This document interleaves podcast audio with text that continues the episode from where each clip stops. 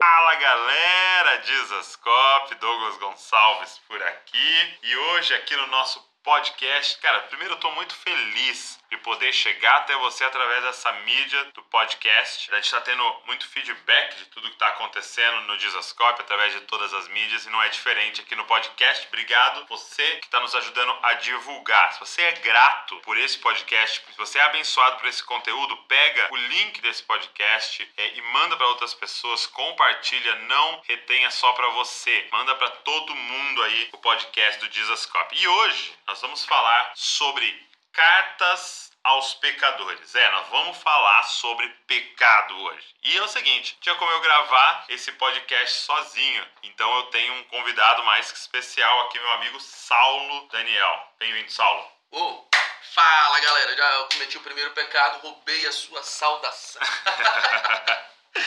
o Saulo, que está aqui com a gente hoje, você não conhece, é o Saulo Daniel. O Saulo Daniel é casado com a Ana, é o pai do Rafa, Oh. Rafinha. Garotão. Rafael, ele é advogado e o Saulo é lá de Salvador, na Bahia. E hoje o Saulo está liderando o Ministério de Jovens Influence Movement. Yeah. Falando aí de muita influência ali em Salvador. E ele é lá da igreja Lírio da Barra, com o pastor Diogo. Diogo Dantas. Muito bom. O Saulo estava me contando que vocês estão fazendo um trabalho na internet através do Influence Movement. Onde que a galera pode encontrar todo esse material que vocês têm produzido? No YouTube a gente tem o canal que é o Influence TV. Então se digitar lá tem Influence TV na Influence busca TV já vai acha. direto, vai bom. aparecer nosso conteúdo. A gente tem muitas pregações. Eu fui, eu fui na, na conferência esse ano, tá disponível lá? Tem pregação sua. pregações. Ah, coisa Tava o top. Dave Tem Leonardo. pregação do David, tem pregação do Leandro Vieira. Legal. Tem pregação do Diogo Dantas. Então tem um material muito rico e além disso a gente está também produzindo os devocionais, uns vídeos curtos, coisa muito objetiva, mas que tem edificado muito Legal. a nossa geração lá, nossa cidade, nosso ministério. E seria bom convidar a galera também para dar um confere lá. Legal. Tem muita coisa boa. Procura aí, Influence Movement. E é o seguinte, Saulo desenvolveu esse projeto junto comigo do Cartas aos Pecadores e nós vamos conversar um pouco sobre isso. Então, vamos lá, vamos começar.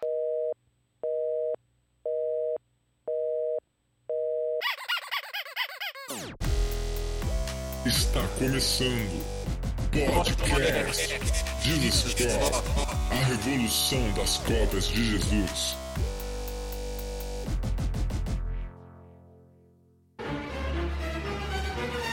É o seguinte, Saulo, para quem não sabe, nós desenvolvemos um livro chamado Cartas aos Pecadores. Inclusive, é um livro que a gente está dando para todo mundo, né? Deus eh, nos orientou a dar de graça, óbvio, né? Dar de graça, né?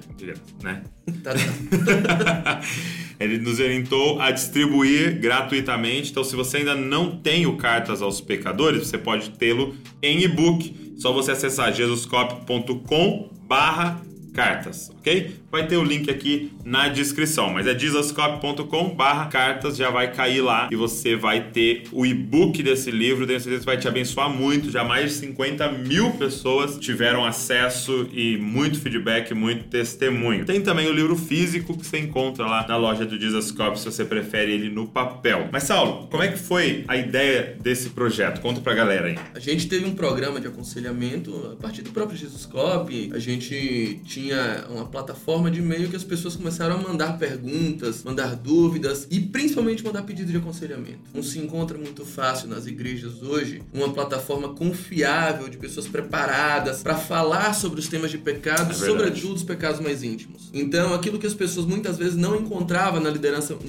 na liderança mais próxima, nos pastores, nos líderes, que estavam diretamente mais ligados a eles, pessoas com medo de perder função, é, É, de se expor, né? ah, isso é uma chaga terrível.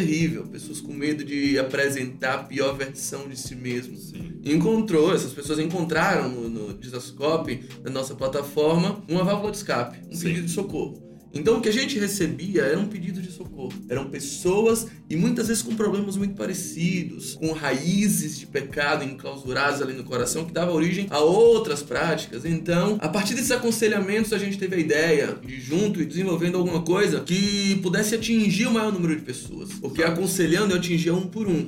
Exato. E aí se eu escrevo um livro... E a gente observou que havia padrões, né? Exato. haviam respostas que quase você poderia copiar e colar, É, exato. porque é, o ser humano tem alguns padrões, né? Desde o princípio, desde o Éden, há uma, um padrão, uma padronização nas ansiedades do coração, nos desejos, no vetor que o nosso coração direciona para fluxo do prazer. É verdade. Então isso reflete necessidades muito parecidas de, entre os homens. Claro que todos diferentes entre si, mas o veio chamado pecado, instalado no coração do homem, direciona para um fluxo normal de atividades chamado de pecados. E aí, a partir disso, a gente pensou, cara, vamos então mapear, né? Quais são a- a- as demandas que a gente mais recebe e a partir disso, então, fazer o cartas aos pecadores. Então, cada capítulo do livro é carta a um pecado, né? Ou a um tipo de pecado entre todos esses pecados. E aí tem carta a um homossexual, tem carta é, a um divorciado, tem carta a um maledicente, tem carta a um egoísta. Então é muito legal. Eu brinco assim com as pessoas: olha, é óbvio que se você não tem pecado, não precisa baixar, não é não? É, porque a segunda edição certamente vai ter cartão mentiroso. né? Ele já vai ser atingido por essa daí. Aguarda mais um pouco, tá? Não, não baixa agora, não. É, se você não tem pecado, é um livro que não anjos geralmente não baixam, É, né? anjos A não ser os caídos. Não costumam gostar. Mas tem é, a um idólatra, a um fornicador, a um invejoso, a um viciado em pornografia, a um magoado. Eita, pode falar! Amém, pastor. O que acontece é que eu, eu preciso de uma cura, sabe? Porque eu pequei, pastor. Eu pequei. Que prova, varão. Eu queria te perguntar o seguinte, Saulo, já de início. Existe algo que é padrão a todos estes aconselhamentos? Eu diria assim, olha, todos os pecados têm algo em comum. Isso. O, que seria esse DNA, se eu pudesse dizer assim, que todos os pecados têm? A gente costuma fazer a divisão, né? A teologia clássica consagrou a divisão entre pecado e pecados. Os pecados são as práticas. Entendi. É o adultério, é a mentira, é a pornografia. E o pecado é a raiz que mora no coração do homem depravado. Entendi. Então, pecados, no plural, Pecados são práticas. e o Pecado é a raiz. E essa raiz, ela determina quais são os pecados. Ou seja, a gente não se torna pecador porque peca. Na verdade, a gente peca porque somos pecadores. Porque nós somos Porque a pecadores. raiz já tá A lá. raiz está lá, a raiz está instalada. E qual seria essa raiz? A Bíblia chama, a Bíblia tem duas palavras especialmente, tem outras, mas sobre o pecado em si tem duas palavras, uma no hebraico, outra no grego, que é ratá, em, ou chatá em, em hebraico, e hamartia, que é em grego. E essas duas palavras têm uma mesma convergência, que é errar o alvo. E qual seria o alvo da- das nossas investidas? Quero dizer, o homem, ele, ele depravado, ele sem Cristo, sem o poder da graça, sem a libertação, Sim. ele pode fazer coisas boas. Sim. Ele tem inclinação a fazer coisas boas, mas Isaías 64 vai dizer exatamente que coisas boas são essas. Isaías 64, verso 6, você vai encontrar a expressão de que as nossas justiças, ou seja, nossas coisas boas, nossas Aham, aham, virtudes, nossos bons atos, é, nossos bons boas atos, ações. São trapos de imundície. E a Ah. expressão trapos de imundície no hebraico é. Posso falar? Não sei. Pode, pode. Seria um absorvente. Sujo. Uau. É, bota Uau. sujo, tá? Senão não. Então, As melhores as coisas melhores coisas que eu faço, se eu construir um hospital, é eu cuidar Pra dos meus Deus. filhos. Para um Deus perfeito, ou para o parâmetro dele, isso não Entendi. passa de um absorvente sujo. Uau. Usado. É forte isso. É forte. Então, nós temos capacidade de amar. O homem tem capacidade de amar. Só que o pecado faz ele errar o alvo. Enquanto o alvo seria o propósito da criação, que é amar a Deus sobre todas as coisas, amar o próximo como a ti mesmo, ou posteriormente, como Cristo fala, como ele nos amou, o foco do nosso amor é interno. É para nós mesmos. Eu poderia dizer assim, montando uma figura, que o amor é a flecha. Eu, eu- quando penso em alvo, eu tô pensando Sim, num sim, arco e flecha, né? Exato. Que o Essa- amor é essa a flecha. Essa é a raiz da palavra hamartia. Ela é uma, uma palavra utilizada em manobras militares. Quando um alguém, um arqueiro, Um arqueiro. errava o alvo, ele cometia uma hamartia. Entendi. E é essa palavra que a, pala- a Bíblia usa como pecado. Uau, então, então, o amor é essa flecha, esse arco, né? E o alvo. deveria Depende. ser Deus. o alvo depende. Errar o alvo é pecado. Então as nossas atitudes melhores. Então, o pecado é amar errado. Pecado é amar errado, sim. Se você não ama a Deus sobre todas as coisas, e é isso como Jesus resumiu muito bem o que era pecado. Não amar o Pai. Se você não ama o Pai, necessariamente você não ama o filho do Pai. Você não Sim. ama o seu próximo. Exato. Se você não ama o Pai, você direciona todo o seu amor para um outro foco, para um ídolo. E o ídolo, normalmente, é a satisfação de um desejo pessoal. Então não importa se eu tô falando de fornicação, se eu tô falando de maledicência, se eu tô falando de adultério, se eu tô falando de pornografia, se eu tô falando de mentira, a raiz de tudo. Tudo isso é uma idolatria, é um desejo de alimentar o próprio ventre. Foi assim que tudo começou. A primeira vez que Deus falou com o homem na história da humanidade está em Gênesis 1:28. Ele diz: "Frutifique. Gere algo que você não vai comer." A primeira vez que o diabo falou com o homem na história da humanidade está em Gênesis 3. Ele diz: "Coma o fruto. Coma algo Meu que você Deus. não gerou." Entendi. E é isso. Então Deus é a fala, raiz você nasceu para gerar. pra gerar. E O diabo disse: você nasceu para comer. Exatamente. Você nasceu para comer do que os outros geraram. Uma árvore não come o fruto que ela gerou. Quando Deus te coloca como frutificador, ele está dizendo: você vai frutificar, mas não vai necessariamente comer. Aham. O diabo vai dizer: você vai comer aquilo que você nunca gerou. Esse é o foco. O diabo nunca disse: Eva, me adora, vai. O diabo disse: Eva, se adora, faz, o- se ama. Foi a raiz da mensagem, querido. O propósito da mensagem era se ame. E é a mesma mensagem que Satanás vai pregando com o evangelho dele, com a má notícia, em toda a palavra. Foi como ele tentou pegar Jesus no deserto. Se ama Jesus. Você está com muito, muito tempo com Você fome aí. merece, você merece. Você merece, você é digno disso. Olha, e mais, se você se jogar aqui, tá escrito que aos seus anjos ele dará ordem a seu respeito. Coloca Deus no final da história, só que agora aproveita e vive sua vida. A- Faz o que você tem vontade. Você tá na maior igreja da maior cidade, da mais- cidade mais espiritual do mundo, Jerusalém. Você tá em cima do templo, no ponto mais alto. Bomba agora seu ministério. Se você se jogar aqui voar, todo mundo vai ver e você vai ser engrandecido. Então, todo o objetivo do pecado é uma satisfação ao próprio ventre. Toda a raiz pecaminosa é uma busca de felicidade. É o homem tentando se satisfazer. Essa é a raiz do pecado. É quando Deus fala assim pro povo de Israel, né? Vocês abandonaram a fonte de água viva. E Então trocaram. esse é, essa é a raiz. E aí, depois, então a partir de eu abandonar a fonte de água viva, eu vou ter que beber em algum lugar. Exato. E aí, aonde eu for beber que não é ele, é pecado. Exato. E aí, e aí isso vai variar. Então É. alguém pode beber nas drogas, alguém pode beber numa dependência emocional, alguém pode beber no, no mamon, alguém pode beber na sexualidade. E todo mundo que bebe dessa água, seja lá de qual for a fonte, fonte tem um único propósito. Ele quer ser feliz. Sim. As pessoas querem ser felizes. Hoje em dia, as relações são tão fluidas que elas casam e separam pelo mesmo motivo, porque querem ser felizes. Entendi. E isso, a gente vive num- numa sociedade, por exemplo, que o consumo, ele tá dentro de um padrão de obsolescência programada. Um produto, ele nasce para durar uma certa quantidade de tempo.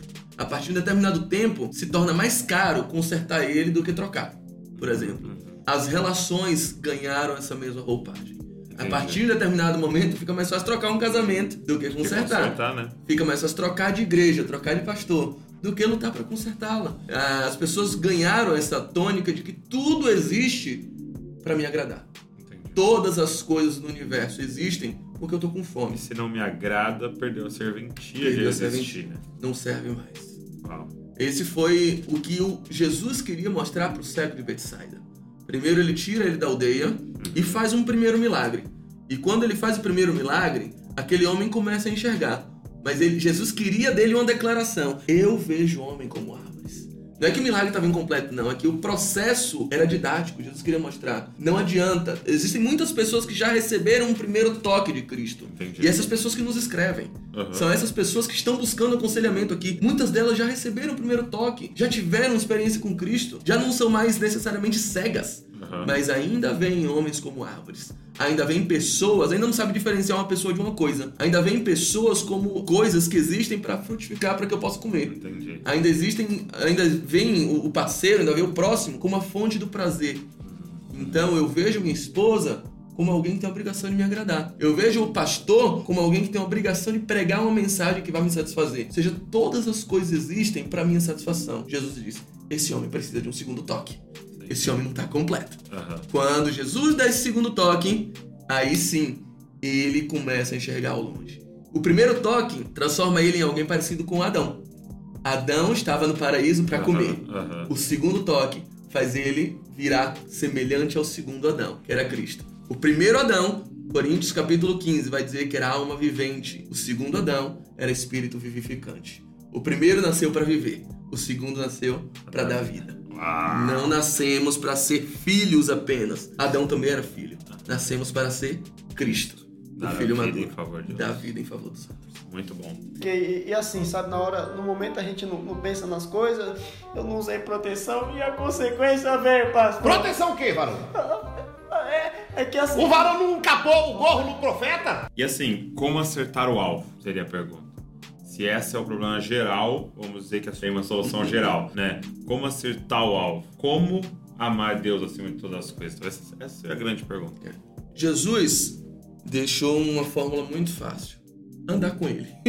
eu gosto muito de dizer que eu tenho muitos amigos e eu sou baiano, né? Andar com ele. Andar com ele. é. Tinha dele. Já tinha dele. o baiano, ele é muito hospitaleiro. Ele tem a capacidade de, de integração muito fácil. Então é muito comum um baiano ir morar no Rio de Janeiro e em três meses voltar falando esquerda. Porque ele vai impregnando por aquelas pessoas, aquele contato com aquelas Sim, pessoas sim. faz ele ganhar um pouco da natureza deles. Aham. Jesus só deu o maior mandamento, o grande mandamento dele com os discípulos no final da sua vida. Ele andou muito tempo com aqueles discípulos. Ele fez com que eles observassem ele, observassem o padrão de vida dele. Primeiro ele os chamou, primeiro ele os, tirou de uma redoma de pecado mais própria e trouxe para perto dele. É o primeiro chamado. Só que quando você é chamado, você ainda não sabe amar, você ainda não sabe ser filho. Ele já te fez filho, mas você ainda não sabe como ser. Sim. Então os discípulos começaram a andar com ele, andaram, andaram, andaram. Algumas vezes, algumas pessoas perguntaram como é que se resume a lei. Ele disse: amar o Senhor sobre todas as coisas e amar o teu próximo como a ti mesmo. Só que aí no final da vida, no dia da, última ceia, ele reúne os discípulos, lava os pés deles, faz aquele gesto de nobreza, olha pra eles e pergunta assim: vocês entenderam o que eu fiz com vocês? Tá em João capítulo 13. Vocês entenderam o que eu acabei de fazer? Assim também vai ser no meio de vocês. O maior vai servir ao menor. Se você quer ser o maior, sirva a todos. E aí agora, agora sim, vocês já me viram fazer, vocês já me observaram, eu posso ensinar vocês. Um novo mandamento vos dou. Agora não só que vocês se amem, vocês amem o seu próximo como se amam, não como a ti mesmo, mas agora um novo mandamento é ame o seu próximo como eu vos amei. Entendi. Replique aquilo que eu fiz por você. Sem ter Então, andado e visto ele fazendo, não tem como seguir esse Não mandamento. tem como. É por isso que João, o mesmo cara que registrou isso, vai registrar na sua carta de que o perfeito amor, ele expulsa do nosso coração o medo. E nós o amamos porque ele nos amou primeiro. Uhum. A gente só aprende a amar sendo amado. O primeiro passo para você saber amar a Deus sobre todas as coisas é aprenda a ser amado. Uau. Você não tem como aprender a amar se você não aprender a ser amado. Meu filho tem três meses hoje. Eu não sei quanto ele terá quando você ouvir esse podcast, tá ouvinte. Mas, mas hoje, nessa data, o Tori tem três meses. Ele não sabe ainda abraçar. Provavelmente ele estaria com 13 anos. É, né? com- mas nessa data de hoje, ele não sabe abraçar ainda, ele não sabe beijar. Eu diria, mas ele não sabe ser filho. Ele não sabe fazer nada pro pai dele, não sabe reconhecer uma minha paternidade. Mas ele vai aprender, porque todos os dias eu abraço ele, todos os dias eu beijo ele. Ele vai entender o que é amor. Como? Sendo amado. E aí sim, ele vai poder retribuir o amor por mim. Muito bom. Não, pastor, e a consequência vem. A consequência vem, que Jesus perdoa, mas a consequência vem. E agora? Agora, com essa raiz, a gente então começa a ter frutos, né?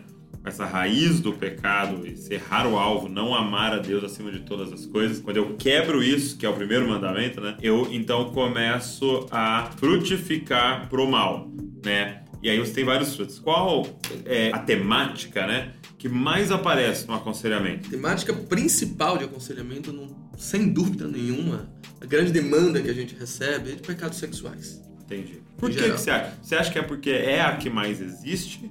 Ou é a que mais se pede aconselhamento? Sem dúvida nenhuma é a que mais se pede aconselhamento. Não, não acredito que seja a que mais existe. O problema é que é mais difícil você se abrir com alguém pra dizer eu vejo pornografia, eu me masturbo tantas vezes por dia, eu, eu, eu tenho desejos por uma pessoa do mesmo sexo que eu. Porque isso envolve um desnudamento muito mais complexo. Isso envolve assumir algumas coisas. Por exemplo, eu posso ser egoísta na frente de todo mundo e não Sim. me importa. Eu posso falar mal de alguém e pra falar mal de alguém eu tenho que falar pra Ser outra pessoa. alguém. Tem que ser na frente de alguém. Eu posso mentir pro meu chefe e às vezes eu não tenho pudor nenhum, mas pra me masturbar, tem que ser escondido no banheiro. Entendi. Para é, estar ligado a um, um pecado sexual, normalmente eu escondo isso. Eu tenho um desejo, é, é, eu tenho a necessidade de esconder isso das pessoas. Então apresentar isso envolve um preconceito social grande envolve uma vergonha da necessidade de preservação. Eu quero me preservar. Entendi. E como eu me amo muito, eu não quero falar isso para outras pessoas. Vai sujar a minha imagem. Vai sujar minha imagem. E, e aí, ali no e-mail, né?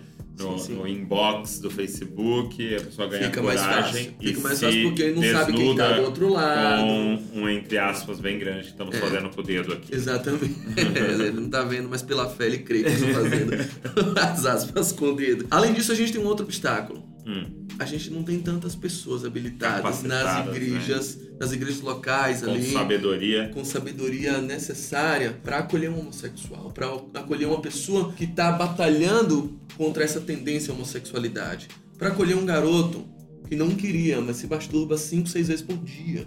A gente enfrenta esse tipo de E, situação. e eu acho, Saulo, que às vezes o problema se torna até um pouco mais grave. Muitas vezes esse líder não sabe lidar com a demanda dele. Dele, exatamente. Então, é, como é que eu vou agora abrir para aconselhar essa demanda que nem eu mesmo achei resposta ainda? Muitos carregam essa, essa demanda reprimida dentro de si e ou já vivem nessa prática ou vivem no, naquele estado de meritocracia, se superando dia após dia, Sim. se enfadando dia após dia, como aqueles fariseus faziam no passado. Aham, aham. Algo que é contra a natureza dele e por isso ele não, não tolera quem não tem o mesmo nível de, de mérito que ele, É, quem não tem é. aquela força que ele tem Que ele tá de dizer não ao pecado, né? Ainda que o verdade. coração dele se incline. Então não tem tanta paciência quando ele vê um pecador que não consegue ser tão bom quanto ele e se entrega àquela prática. É verdade. Tô com umas feridas bem feias no.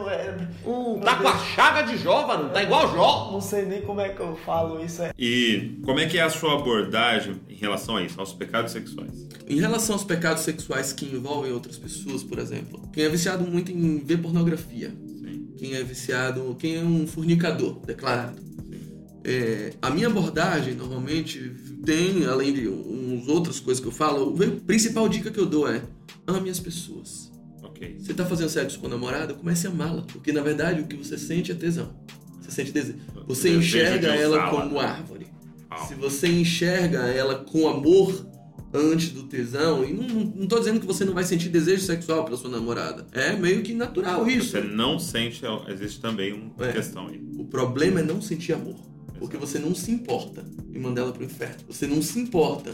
Por exemplo, Você é ao, pedra de tropeço na vida Não, dela. Pra você isso não faz diferença nenhuma. O que você, você quer é agradar seu ventre. Você quer satisfazer o seu desejo.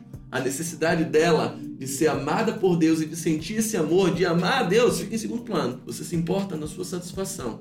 Quando você vê pornografia, por exemplo, você não tem nenhuma tristeza em saber que aquele corpo nu que está na frente do seu celular, na frente do seu computador, foi pago por outro corpo nu que foi cravado na cruz e que você não gosta de olhar. Ninguém queria olhar aquela cena de Jesus nu na Não cruz. tinha paninho? Não tinha paninho.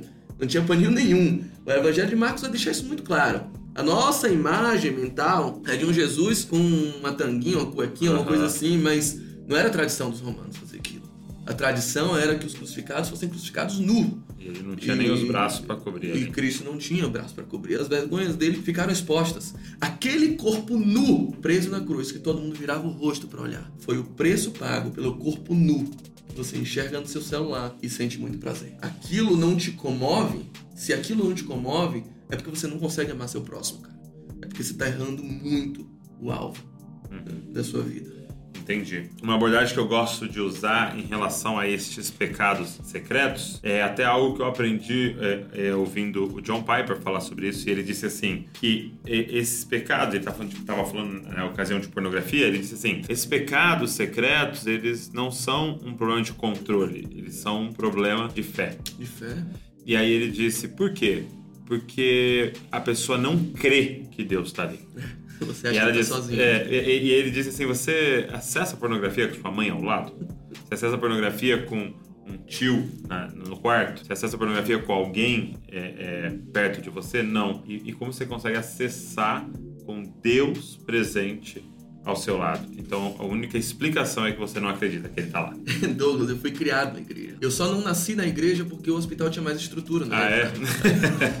Logo depois eu fui levado pra lá. Eu tô nesse nível também, viu? Então, é, se dizia muito, havia uma estratégia né, de convencimento dos líderes de jovens na minha época, dizendo o seguinte: se você for em tal lugar, o anjo não vai, tá? Uau, cara. Se você for, ele fica do lado de Tal fora. velocidade do carro, o anjo já sai. Exatamente, o anjo sai. Se entrar em determinado. entrar num motel com seu namorado, o anjo não vai ficar do lado de fora. Com o tempo, eu percebi que aquilo ficava meio um salvo-conduto na mente Exato. dos jovens. Oh, dá licença aí, Deus. agora eu posso fazer, agora. você não tá olhando. Só que, na verdade, a verdadeira abordagem, a abordagem bíblica, a mais correta, e eu acho que, inclusive, a mais convincente é dizer: não, ele vai junto. Ele vai. Ele entra no quarto. Na hora que você tira a roupa, ele tá sentado olhando e dizendo: não faz isso, cara. Não faz isso. Não faz isso. Apagão Não, tira essa navegação privativa daí, por favor. Sim. Há alguém que te incomoda e a gente tem que entender que a verdadeira diferença entre o salvo e o não salvo não é que o salvo deixa de pecar. É que o salvo deixa de gostar do pecado. Alguém dentro do seu coração dizendo: Eu te dei uma nova natureza e isso não vai mais te dar o prazer que você tinha antes ainda que a sua carne, ainda que a sua alma, que ainda não foi completamente restaurada, Queira. diga que aquilo vai te fazer bem, o seu espírito já tem uma nova identidade, já tem um novo coração, uma nova mente dizendo: não, isso não é pra você. Então em você isso causa incômodo. O que não causava antes de você ter uma experiência com Deus. Antes de você ser salvo em Cristo. Aquilo não te incomodava. Ver pornografia era a coisa mais usual do mundo. Mas depois que você recebe o selo da salvação em Cristo, aquilo começa a ser um peso. Porque é algo contrário à sua natureza. Sua nova natureza. Exatamente. É, e, e é legal que ele dizia isso. Então é, é uma falta de fé na onipresença. Você não Exato. crê que ele tá ali. Se você crê de todo o coração que ele tá presente ali, você já não, não conseguiria fazer. Aí ele diz assim: Você, se eu colocasse uma arma carregada na sua cabeça e falasse assim: Ó, se você acessar, eu vou atirar, e você tivesse a certeza que eu seria capaz de atirar, você acessaria? Ele Ninguém, disse, né? não. Ele assim, se eu pegasse um milhão de reais e falasse pra você, ó, fica 48 horas sem ver pornografia e colocasse pra você e você tivesse a certeza que eu te daria, você ficaria sem acessar? Sim. Ele falou assim, então quer dizer que não é falta de controle, é que você não crê que haverá uma condenação e você não crê que haverá uma recompensa. Exato. Ele A falou, gente- então o problema é fé. A gente trabalha muito com a noção de recompensa e a recompensa de uma vida ao lado do Senhor. Quando eu falo, por exemplo, no livro, a gente trata do, da carta ao fornicador, da fornicação. A gente traça um paralelo um, do que é o padrão bíblico, do que é o padrão que Cristo sonhou para um casamento. Uhum. E o casamento que Cristo é, atuou junto foi as bodas de Caná. E o padrão daquele casamento foi um, em que o melhor vinho veio depois. O melhor vinho veio depois do início, depois de onde todo mundo esperava. A, a- a noção do mestre Sala era a seguinte: todo mundo serve primeiro o bom vinho. Exato. E depois serve o ruim. Todo comecinho é mais gostoso. Exato. Só que tem um ponto: depois do auge, todo o resto é declínio. Depois que você entrega o auge, e e não tem nada além de auge que você tenha para entregar a alguém que não seja o seu corpo. Depois que você entrega o seu corpo a alguém, tudo mais deixa de ser novidade. Tudo mais deixa de ser auge. Sim. Tudo mais deixa de ser o melhor vinho. Aqueles que entregam o melhor vinho no início, normalmente encerram a festa infelizes. Uau. Quando Cristo está na festa e segue e entrega um padrão, um modelo, ele diz: guarda o melhor vinho para depois. Imagina quando acabou o vinho naquela festa. Se passa alguém na porta servindo vinho, vendendo vinho, quanto aqueles noivos pagariam? Uma fortuna, cara. Uhum. Quanto valeria aquele vinho depois que o vinho acabou Exato. naquela festa? No meio do casamento, você tá vendo? Chegou vinho aí, seu cara tá cobrando 10 vezes o preço. Ele eu pago. Só não quero passar essa vergonha aqui. velho. É, eu pago. E tem muita gente pagando. Porque já acabou o vinho, já acabou a alegria dos casamentos. E as pessoas estão gastando fortunas pra tentar reabilitar, pra tentar alguma coisa. Então troca, acabou a festa, assume, passa a vergonha na frente de todo mundo. Ó, gente, aquele casamento que a gente pagou fortuna um ano atrás, aquelas fotos, apagamos todas. Porque o vinho acabou. Hora de dispersar a festa. O que eles não sabem é que Cristo dá esse vinho de graça. É que chamar Cristo pra essa festa, chamar Cristo desde o namoro, porque quando convidaram Cristo, eles ainda não eram casados. O convite chega antes. Quando convida-se Cristo, ainda no período do namoro, ele faz aparecer o melhor vinho. E quanto mais o tempo vai passando, mais gostoso fica ser casado.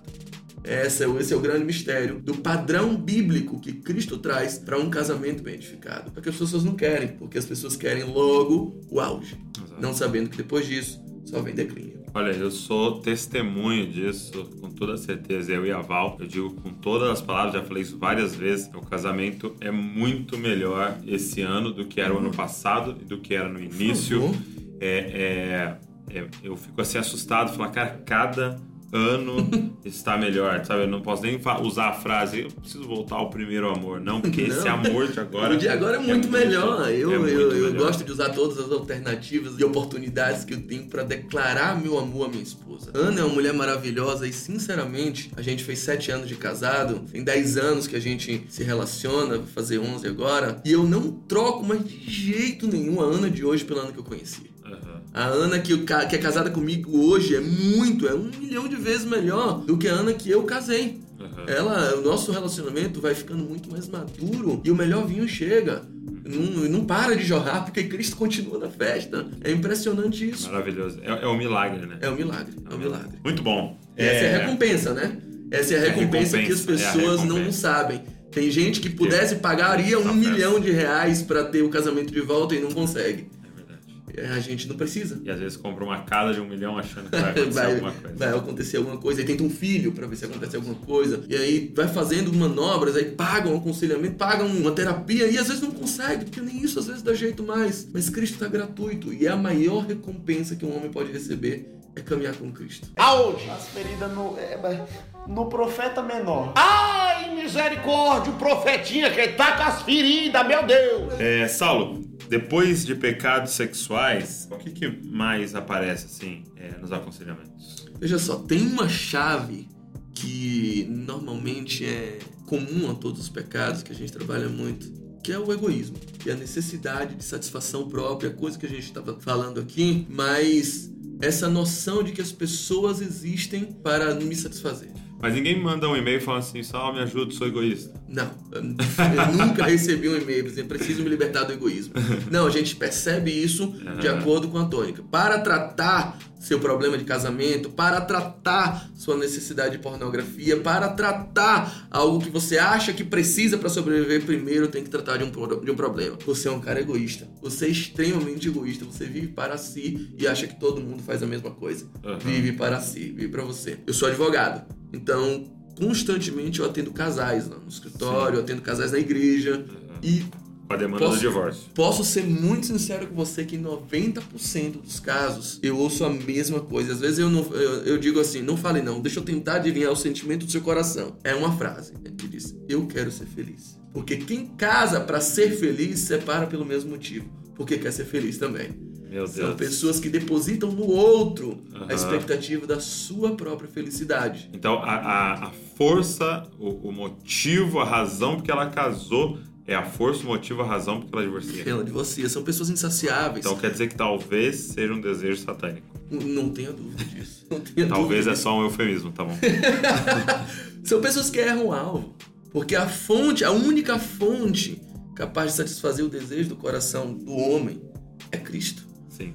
O casamento feliz, a fórmula de casamento feliz é aquele casamento de duas pessoas inteira e completamente satisfeitas em Deus, na maior fonte de prazer que pode existir, dispostas a fazer alguém tão feliz quanto um dia já, foi- já foram feitos. Cristo ensina o que é amor. Quando ele ensina, ele diz assim: é melhor dar do que receber. Você quer casar? Procure alguém que você tem muita vontade de fazer feliz e não alguém que você acha que pode fazer você feliz. Isso é fonte do divórcio hoje em dia.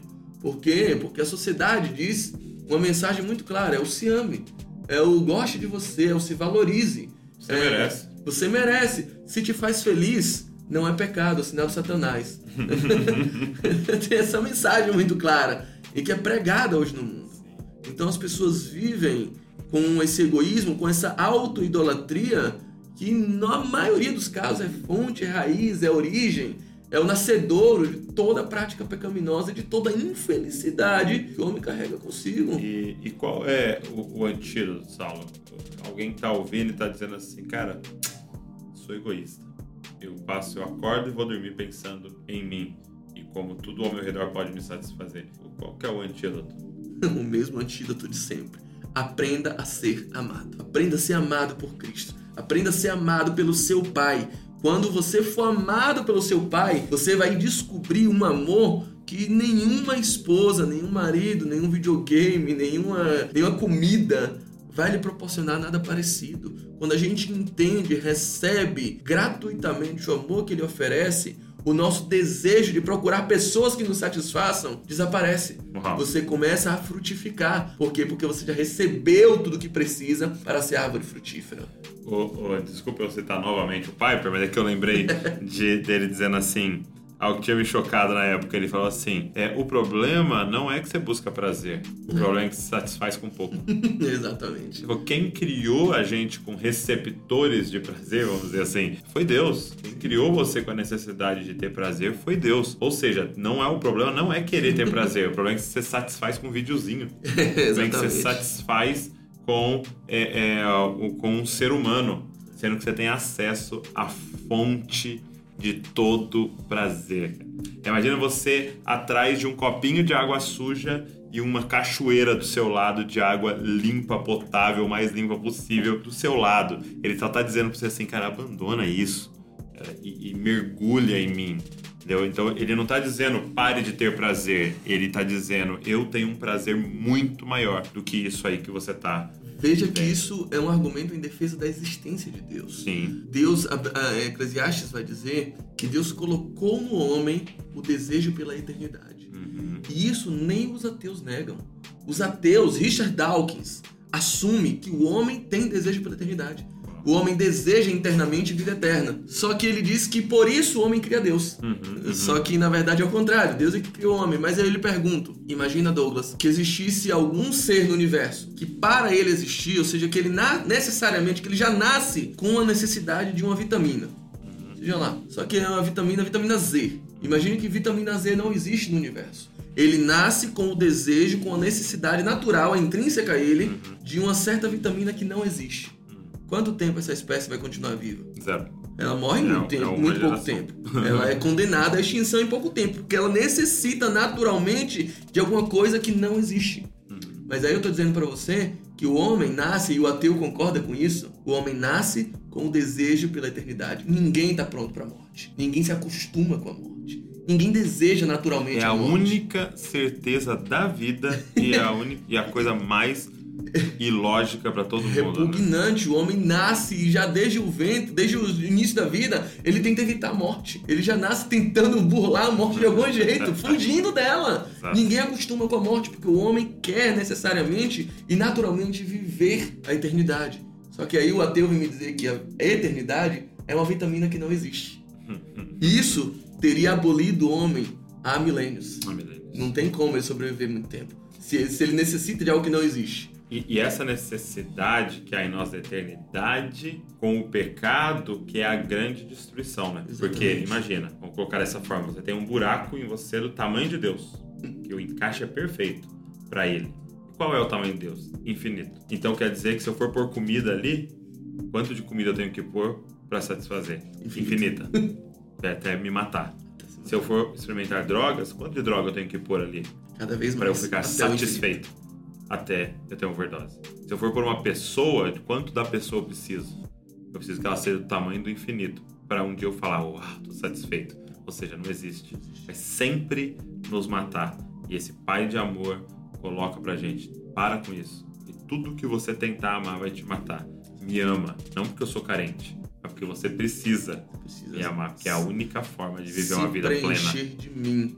Exato. É, a gente às vezes imagina que essa, esse convite de Deus ao amor por Ele é uma carência, é uma arrogância, Uhum. mas é aquela sensação. Por que, que Deus pede que o homem o ame? Por que, que Deus invoca o, e chama o homem à adoração própria? Porque ele sabe que só isso vai deixar com que o homem siga somente a Ele. Sim. Deus sabe quem ele é e tem muita tranquilidade em dizer: Eu sou o melhor pra você. Meu filho Eu não vou entregar o vizinho porque eu acho que o vizinho vai ser um pai melhor que eu. Eu não vou ficar. Não, não é. vou ficar palpitando na vida dele. Claro, Escolhe quem ele quiser. Claro, e, e eu vou ser humilde, Douglas. Eu, eu- poxa, eu vou assumir que tem pais melhor do que eu. É, quando eu vier agora, eu vou deixar ele na mão de Douglas aqui pra. Você Ah, cuida eu melhor sou do que melhor, eu. eu sou Você já começou, você já cuidou de Davi, vai cuidar de Rafinha também. Eu não vou fazer isso, lógico. Eu não vou ser, eu não tenho problema nenhum.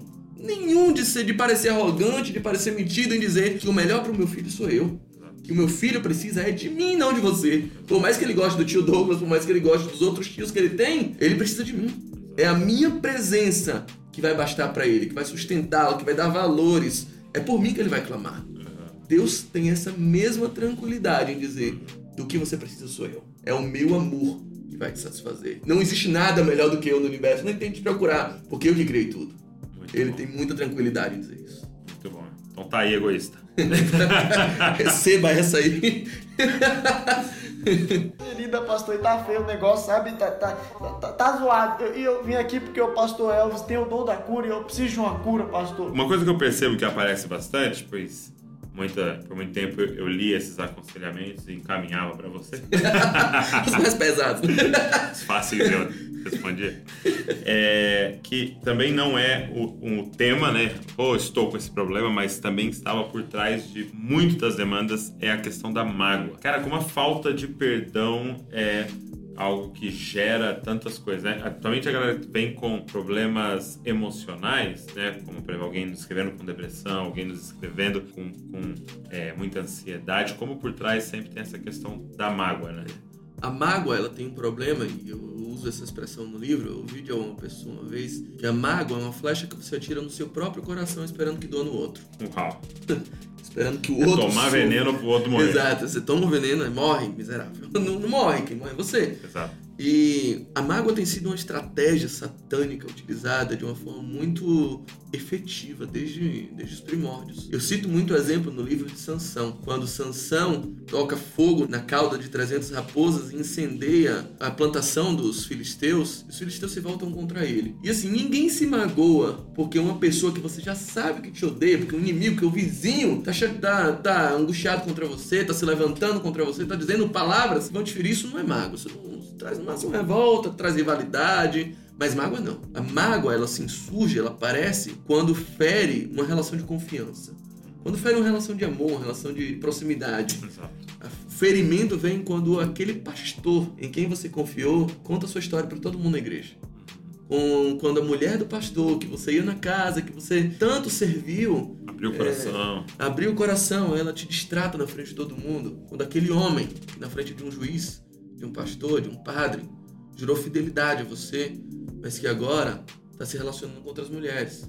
Isso gera mágoa. O que aconteceu na vida de Sansão é que os filisteus fizeram aliança com os israelitas e disseram assim: ou vocês entregam esse homem pra gente, ou a gente vai lutar contra vocês. E aí eles preferiram lutar contra Sansão, o herói deles, entregar na mão deles, dos filisteus, do que buscar uma briga contra o inimigo. O inimigo já era inimigo, eles não entenderam isso. E aí eles falaram assim, um ato traiçoeiro mesmo. Sansão, seguinte, a gente vai te amarrar e vai entregar pra eles. E aí Sansão, podendo chamar eles, eu dizer, gente, não, eu posso vencê-los, eu tenho um Deus me, o Espírito Santo me enche pra isso. Vamos, vamos fazer um acordo aqui, vamos lutar contra eles, não. Sansão aceita a provocação e diz assim, tá bom, me amarrem, seus ingratos. Vocês vão ver. E ele se permite ser amarrado. Normalmente a mágoa se instala em nosso coração quando a gente se permite ser amarrado. Não, você não tem como controlar as ações. Então a pessoa outro. não é 100% vítima. Não, não, nunca é. Todo mundo tem algum nível de culpabilidade, vítima, de vitimização quando a mágoa se instala no coração. Se te ofenderem, é, você não tem opção. Você não é, tem controle, Tá né? fora, é aleatório. Você não sabe como o outro vai reagir. Mas você se dar por ofendido é opcional. Uma pessoa curada, sempre, pessoa satisfeita em Deus, ela não cria expectativas acerca dos, dos outros. Porque ele sabe que ele vive para frutificar e não para comer fruto. Ele sabe qual é o propósito dele em cada relação. Ele sabe muito bem para que, que ele foi é, é, colocado ali. E se naquele momento seu esposo, sua esposa não está conseguindo frutificar, só está sugando de você, sua tarefa é ajudá-lo a voltar para o lugar que ele deveria estar. Voltar a frutificar. Então, se magoar é opcional. Sansão escolheu, concordou, aceitou se magoar. E é isso que Satanás quer fazer com a mágoa. Ele não aí- te mata, ele te amarra. Porque aí também você passa a organizar a sua vida e fazer escolhas e planejar seu futuro a partir de uma ferida e não mais a partir de uma revelação Exatamente. de Cristo, né? Exatamente. O que Sansão, o que aconteceu com Sansão foi que ele ficou amarrado. Eles não mataram Sansão. Uhum. Aquele, aqueles amigos dele não mataram, só amarraram. E o que, que você consegue fazer amarrado, bicho? Pra onde vai sua vida com você amarrado? Amarrado é uma lembrança que não sai da sua cabeça. Amarrado porque quando você tinha sete anos, alguém usou é, é, de, de- de sua sexualidade, alguém abusou de sua confiança. Amarrado porque naquele relacionamento um dia você se feriu e agora você não consegue mais desenvolver nenhum outro. Amarrado porque um dia você confiou num líder que foi traiçoeiro com você e agora você tá perambulando de igreja em igreja e não sai do lugar. Sansão podia fazer o esforço que fosse, ele não sairia do lugar. Porque ele estava amarrado. Então, a escapatória para mágoa, a chave para você ser curado a mágoa, tem sido duas saídas que a gente aconselha. Em primeiro lugar, tem que querer, bicho.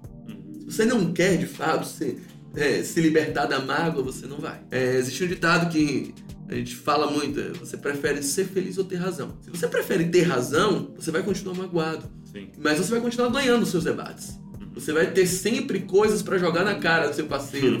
É. você tem sempre aquela caixinha que você acessa facilmente e diz: Você lembra daquele dia. Não diga que você perdoou se toda a conversa que vocês têm você traz de volta aquele assunto. Isso Bom. não é perdão. Primeiro caso, você tem que querer ser perdoado. Mas segundo, que às vezes você quer e não tem força. Você precisa ser cheio do Espírito Santo. Quando Sansão foi cheio do Espírito Santo, ele olhou para o lado e ele viu que tinha uma queixada de um jumento. Ou seja, teve um animal que morreu aqui. E esse animal, eu peguei os ossos dele, a ossada dele, e só com um pedaço do osso daquele animal que morreu, ele matou mil homens. Teve força para matar mil homens, quando usou aquilo de espada. E ele estava cheio do Espírito Santo. Quando você deixa que o Espírito Santo encha seu coração, você olha para o passado e vê um outro animal que morreu em nosso favor. Você vê o Evangelho. Você vê que Cristo morreu para nos dar armas de vencer o pecado, de vencer a mágoa, de vencer a decepção, porque ele ali na cruz do Calvário foi traído e disse: Pai, perdoa eles, eles não sabem o que estão fazendo. Jesus conseguia legar, deixar de herança para nós o perdão, enquanto ele foi maltratado, traído, envergonhado pelos seus amigos. E não há amor maior que esse. Da vida pelos seus amigos, da vida pelos que te magoaram, Uhum. mesmo sendo amigos. Jesus tinha todo Quem motivo para carregar a mágoa. confiava, né? Quem você depositou três anos da sua vida. Exatamente. Tudo. Jesus tinha todo motivo para carregar a mágoa, mas carregou cruz.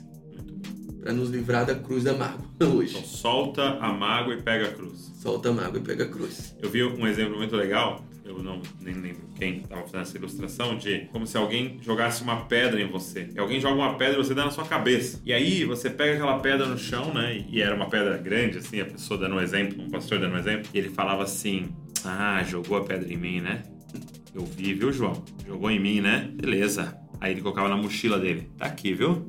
Tá aqui, ó. Você vai ver quando você não estiver olhando o que vai acontecer. Vou dar na... Nossa, eu vou dar na cabeça também. E aí vinha uma outra pedra. Pá! Ah, Maria! Jogou, né? Não, Beleza. Fica tranquilo. Você- vai ficar sem. Você vai, você vai ficar distraída. E aí ele pegava aquela pedra e colocava na mochila. E aí, de repente, você tá com dor nas costas. Você não mais dar um repente, passo. você tá com hérnia. De repente, você já não tá conseguindo mais se movimentar. Porque você tá guardando tudo isso. E aí ele usou essa expressão, exatamente o que a gente tava falando, mas numa ilustração. Jogarem as pedras eu não tenho é, controle. Mas pôr na minha mochila é uma escolha minha. Exato. Parou, pastor El, eu vou ligar pro pastor. O que ele falar, Amém. eu vou fazer, Kay, Amém. porque eu tô com fé. O que ele falar, eu vou fazer. Agora, deixa eu te fazer uma pergunta. O livro chama Cartas aos Pecadores. Por que um magoado tá aí? É, porque Cristo diz muito expressamente: se você não perdoar alguém, seus pecados também não vão ser perdoados. Não perdoar, não exercer perdão, não tem outro nome para isso, isso é pecado. Hum, Viver magoado é um pecado. Cristo diz isso muito claramente. As pessoas não querem exercer perdão, qual é a chave disso? Egoísmo. Sabe por quê? Perdão é uma palavra não aumentativa, aumentativa de verdade. perda. E ninguém quer perder nada. Porque eu me amo muito para perder algo em favor de alguém. O, o egoísmo, a auto-idolatria também é a chave da mágoa. Também é a chave da impossibilidade de perdoar. Porque eu não consigo me desvincular do amor que eu tenho por mim. E Cristo diz: Se você não amar o seu próximo como eu te amei, você não tem como estar tá alinhado comigo. Você não tem como caminhar comigo. E aí, normalmente as pessoas dizem, tá, mas ele não merece o perdão. Mas quem disse que você merecia quando Cristo te perdoou? Por isso, se, se, se ele merecesse, não seria perda. O merecimento Exato. dele já comprou aquilo uhum. que você está dando para ele. Já, já equiparou. Então ninguém merece perdão. Não existe, ninguém merece misericórdia. Porque misericórdia é sempre o encontro do coração com a pobreza. É sempre o encontro. Da cardia com a miséria. É, da cardia com a miséria, do choro com o lenço, da Sim. morte com a vida. É sempre o um encontro de extremos. Entendi. Se você tem vida hoje, entregue para o morto. Se você tem um lenço, entregue para o choro. Se você tem um coração ainda que recebeu do Senhor, entregue para o pobre.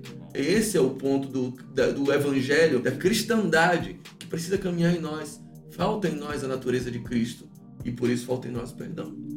Perdão, então é uma grande perda. É uma aumentativa de perda, é uma perda muito grande. E ele disse: aquele que perder a sua vida. Exato. Achou. Quem quiser achar, tem que perder. E quem quiser, é, quem está trabalhando para achar, esse vai perder feio. Vai perder obrigatoriamente. Perder, favor de mim, achará. Esse encontrar. Muito bom. Muito bom.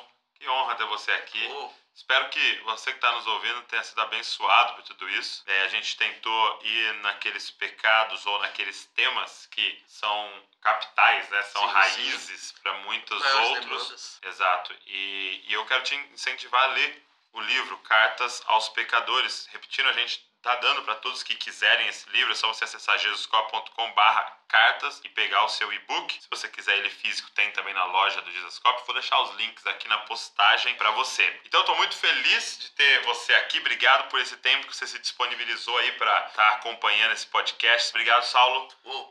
Muito bom. É lógico que o Saulo tá aqui para gravar esse podcast, mas está gravando uns vídeos também. Você entendeu errado, muita coisa boa vinda por aí. Se você não, não viu os vídeos do Saulo lá no canal do Desascópia, procura lá. É da série Você Entendeu Errado, interpretando textos que é, foram mal interpretados. É muito, muito bom. Procura que você vai ser muito abençoado. Seguinte, Deus abençoe você e não se esqueça que você é uma cópia, cópia de Jesus. Jesus. Valeu! Pode ser, pastor. Profeta, eu tô ligando porque tem um varão aqui, pastor, que tá precisando de uma cura. Um jovem. E, e, e como que eu faço? Amado, você primeiramente unge a sua mão. Depois você ora com imposição de mãos em cima da ferida. Impor a mão, pastor? Isso. Você coloca a mão na ferida, aperta a ferida e ora com fé. E aí, pastor, o que, que ele disse? Varão, ele falou que você vai morrer.